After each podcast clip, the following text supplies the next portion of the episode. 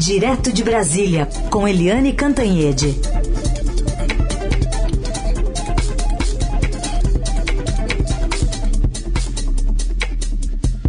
Oi, Eliane, bom dia. Bom dia, Raíssen Carolina, ouvintes.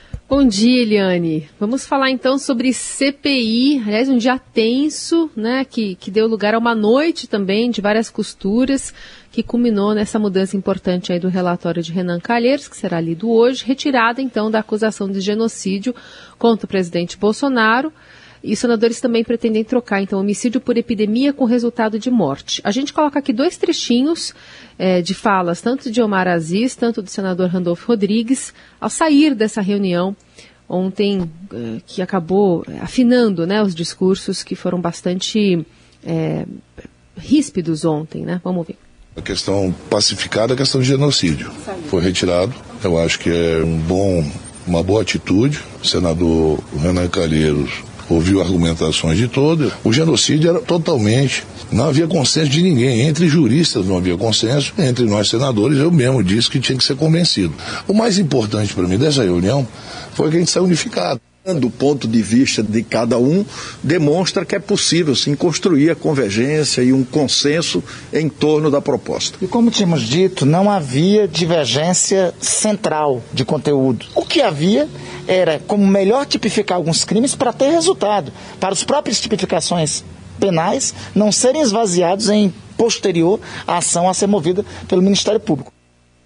Também ouvimos aí Renan Calheiros. E agora, tudo certo, Eliane? Pois é, uh, vocês viram aí que está todo mundo tentando corrigir, né, recorrigir o rumo, retomar o rumo da união, do consenso, etc. Foi curioso porque a reunião de ontem à noite não foi na casa nem do Omar Aziz, que é o presidente, nem do Randolfo Rodrigues, que é o vice, nem do Renan Calheiros, que é o relator. Né, as reuniões costumavam ser sempre ali em torno deles, mas ontem foi em campo neutro.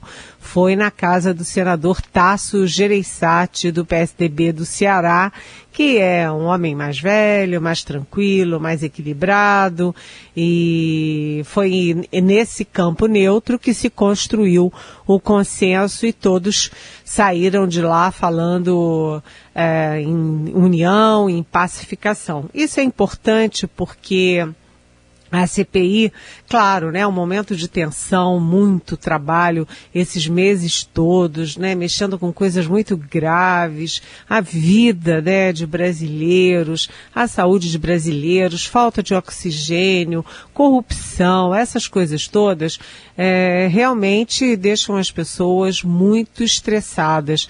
Essas, esses senadores têm trabalhado muito, ao longo desses meses todos. A decisão também é muito complexa, mexe com o presidente da República, sacode o país e principalmente eu acho que o senador Randolph foi feliz na fala dele, porque disse o seguinte, disse o que eu tenho escrito, inclusive, que é o seguinte: é, é preciso fazer um parecer que tenha viabilidade, que seja é, passível de ser aceito pelo Ministério Público, né, pelo próprio PGR, eventualmente pela Câmara, por que não? Enfim, pelas instâncias de investigação, apuração e punição. E, finalmente, pela Justiça. Não adianta você é, jogar tanta lenha nessa fogueira que depois ninguém queira chegar perto da fogueira. É preciso que chegue perto da fogueira e acate né, o que está na fogueira. Então, os dois pontos principais foram a troca do homicídio qualificado, o homicídio com dolo qualificado é aquele que é com intenção de matar. Né?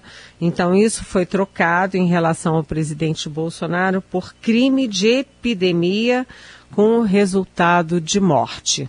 E o crime de genocídio, eles tinham duas tipificações: o genocídio contra eh, os, as comunidades indígenas brasileiras e o crime contra a humanidade. Então, em vez de ter duas tipificações, eles resumiram para uma só crime contra a humanidade. Então, assim, em vez de 12, o, há, há 10 crimes é, contra o presidente Jair Bolsonaro. É, eu vou citar alguns aqui, mas já tá, já estão bem conhecidos a essa altura, né? Além de epidemia é, com morte e a, o crime contra a humanidade, tem também charlatanismo, incitação ao crime, é, prevaricação é, e o crime de responsabilidade, que é aquele que pode levar ao afastamento do presidente, né, do ponto de vista político. E além disso, também nessa reunião pacificadora, eles decidiram, eles, os senadores da CPI, eh, também retirar um dos crimes contra o senador Flávio Bolsonaro, que é o filho mais velho do presidente. Estava eh, previsto o crime de advocacia administrativa, porque o senador Flávio introduziu a, ali a, os donos da Precisa Medicamentos no BNDES, abriu as portas do BNDES para eles e por isso estava previsto o crime de advocacia administrativa. Mas muita gente, inclusive o Marazis, que é o presidente, achava que que não era o caso, porque não ficou comprovado se esse ato do, do senador Flávio é, é, produziu algum efeito. Que ele levou, levou. Mas se isso resultou em alguma coisa, não foi comprovado. Então, os três filhos do presidente continuam na mira, continuam no relatório final, mas por incitação uh, ao crime por uh, usar redes sociais tal para badalar o tal do do gabinete paralelo da presidência para, enfim, para é, bater bumbo por é, medicamentos errados contra a pandemia e também por medidas erradas de combate à pandemia. Então, hoje no plenário, eu acho que todo o gestual, todo o discurso vai ser no sentido de unidade, união, todos juntos é, pela, pelo relatório final. Vamos ver agora como se comportam os governistas, se é que eles irão à sessão de hoje. Muito bem, a partir das 10 da manhã, horário marcado, a gente acompanha também aqui pela Rádio Eldorado e amanhã, com certeza, assunto de volta aqui para Helene Cantanhede, nesse horário.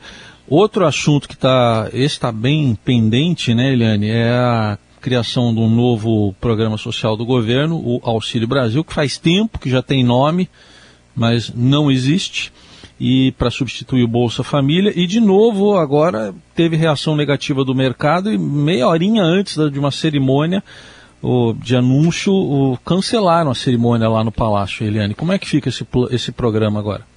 Eu achei muito, muito assim, impactante você já ter os, o tapete vermelho estendido, né, as pessoas chegando ao palácio para a cerimônia, todo mundo com seu é, envelopinho ali do convite e tal, já estava tudo lá pronto e aí disseram, e ó, foi cancelado, não vai ter não.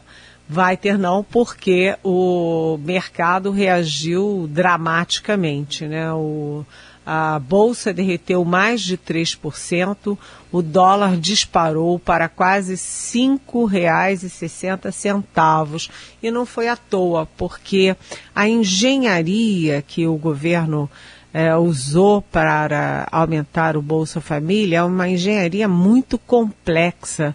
É, pega os 180 reais de hoje do Bolsa Família, pula para 400. Uma parte desses 400 está dentro do teto, mas uma parte não está dentro do teto de gastos. Ou seja, explode o teto de gastos. E, além disso, foi um embate entre o Centrão, que só pensa em política, eleição e etc., e a área econômica, que tem a obrigação de pensar com mais responsabilidade na economia do país porque não adianta você criar uma benesse para uma parcela da população, para toda a população e depois a própria parcela beneficiada é, terem um grande prejuízo ao longo do tempo. Então, é, dar a vitória ao Centrão numa discussão que é basicamente econômica incomodou bastante a, equipe do ministro Paulo Guedes, incomodou o próprio ministro Paulo Guedes, que ontem se reuniu com o presidente Jair Bolsonaro. O secretário do Tesouro, o, o Funchal, já está ameaçando, segundo o Estadão, já está ameaçando é, jogar a toalha, embora para casa, como outros tantos assessores eh, subordinados do Paulo Guedes já fizeram desde o início do governo, ou seja, há uma insatisfação geral com tudo isso. O fato é o seguinte: é preciso sim dar guarida e dar um auxílio para as pessoas que estão passando fome nesse país. Sim, mas é preciso fazer com responsabilidade e não com o olho na eleição, mas com o olho na responsabilidade pela economia, porque a economia é que leva o país para frente, que gera empregos e que pode gerar bem-estar ao longo do tempo. Não adianta você fazer um gesto populista agora e é, destruir a possibilidade de recuperação do país. E depois que você estoura o teto uma vez, o teto estará estourado para sempre, né? Depois da primeira vez, vai embora, né? Passam as boiadas uma atrás do outro. Então, é um momento dramático ali para os rumos da economia em tempos de popularidade do presidente caindo e de centrão nervoso, gente. Eliane, é, até por conta dessa repercussão negativa, enfim, de alguma resistência dentro da equipe econômica ainda para esses é, essas, essas forçações de barra né, por parte dos políticos. Tem a pergunta aqui da Maria Olga Lima. Ela quer saber de você se ultrapassar o teto de gastos com o novo Bolsa Família também não seria pedalada fiscal. Sim, Maria Olga, é exatamente isso, é uma pedalada fiscal. Né? Além da questão é, técnica da economia, né, você tem a questão jurídica da pedalada fiscal. É, e isso a gente sabe que já deu, foi o pretexto, e um pretexto com uma certa base, para o impeachment da presidente Dilma Rousseff. Portanto, o presidente Jair Bolsonaro tem que ficar com a pulga atrás da orelha também pelo risco que isso tudo embute para ele próprio. Né? Não é só o risco de desandar toda a economia do país, que já está cá para nós bem desandada. Nós, Maria Olga, também é o risco de haver, haver aí justificativa para pedido de impeachment. Então, é, a, o recuo tem muitas frentes e muitos motivos. Agora vamos saber como que o governo vai reagir a tudo isso. Muito bem. Análise política direto de Brasília com Eliane Cantanhede. Agora o nosso assunto, mais um adiamento na Câmara da votação da proposta de emenda à Constituição que, que muda a composição do Conselho Nacional do Ministério Público, gerando reação de promotores e procuradores. Não se chegou a um consenso ainda sobre isso, né, Helene? Não, tem tido reuniões. Uh, desde a semana passada houve tentativas de acordo, uh, teve reunião na segunda-feira uh, com Arthur Lira, o presidente da Câmara, mas a coisa está enroscada. E ontem houve novas manifestações de promotores, procuradores, contra essa interferência política no Ministério Público. É, a, a, previsão era de votação ontem, né? Estava tudo pronto também, é, igual o Auxílio Brasil, né? O Auxílio Brasil pronto para ser anunciado e também a votação na Câmara dessa mexida e dessa é, PEC, essa proposta de emenda constitucional que mexe no Conselho Nacional do Ministério Público, mas nenhum dos dois aconteceu. E, hum, e é curioso que o Conselho é, acabou se mexendo muito, porque enquanto está essa discussão, né, de mexe, não mexe, até onde mexe, o que, que é possível conseguir de consenso, você está tendo decisões muito impactantes do Conselho.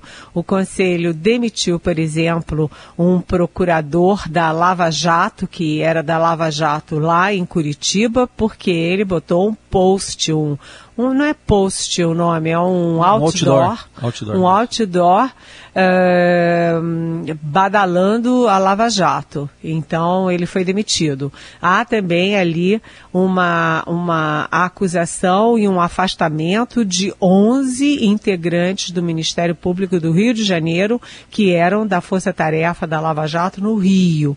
Também tem uma, uma, um pedido de demissão uh, de procurador no Mato Grosso, aí já por uma coisa bastante complicada, porque realmente há todos os indícios é, de que havia desvios, havia uso irregular do cargo e também no Ceará um pedido para cancelar a aposentadoria de um procurador que foi aposentado exatamente por irregularidades, ou seja, o conselho que andava bem devagarzinho, a passos de tartaruga, a gente nunca ouvia falar desse conselho, de repente acordou e começou a agir.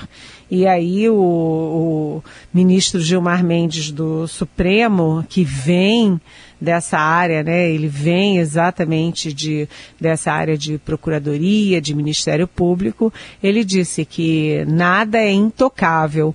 Portanto, ele, ele manifestou aí um apoio a alterações no Conselho. O que mais pega é, são do, duas questões. Primeiro, ampliar o número é, de membros do Conselho sem previsão de, de pagamento, né, de recursos para isso e aumentar para quê? Para ampliar o número de políticos com assento no Conselho.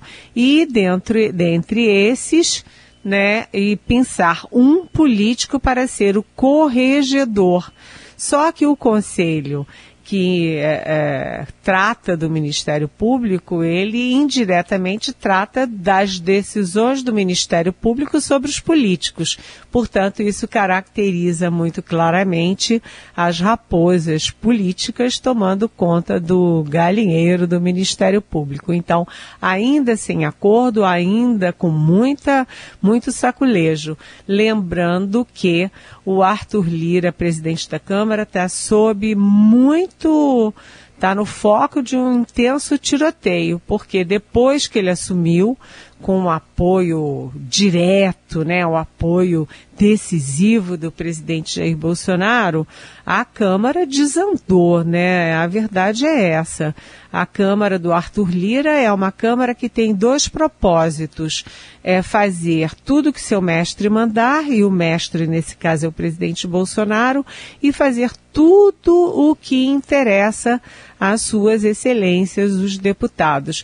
Então você tem o Código Eleitoral que tira poderes é, da Justiça Eleitoral para dar para os partidos nas campanhas eleitorais, ou seja, os partidos é que vão ter palavra final sobre é, gasto de campanha, sobre o que, que é irregular, o que, que não é, diminui as multas, favorece, portanto, aí desvios nas campanhas.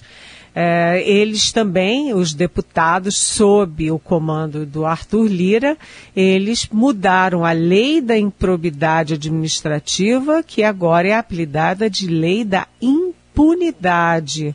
É, diminuindo também aí a possibilidade de punir gestores que desviem desvi de dinheiro público, que ataquem o patrimônio público e né, se não comprovar que eles queriam, que eles tinham a intenção, ah, coitadinhos, eles podem ficar livres, leves e soltos. E, enfim, é, tudo isso vai é, chegando no, no, Senado, o Senado segurou o Código Eleitoral, o Senado segurou a tentativa de fazer o distritão, o Senado segurou a tentativa de recompor a, as coligações partidárias em 2022, mas o Senado não pode tudo, né? Tem uma hora que cede, como cedeu, por exemplo, na lei da improbidade.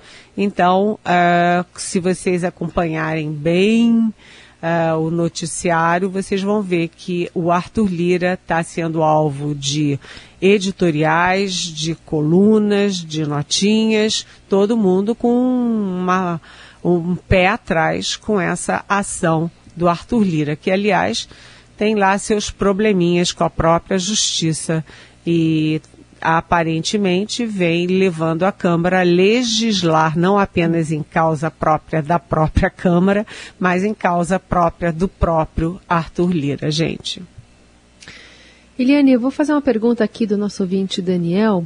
Ele quer saber sobre o ministro da PGR, Augusto Aras, que disse que aceitaria de bom grado a sua indicação ao Supremo Tribunal Federal.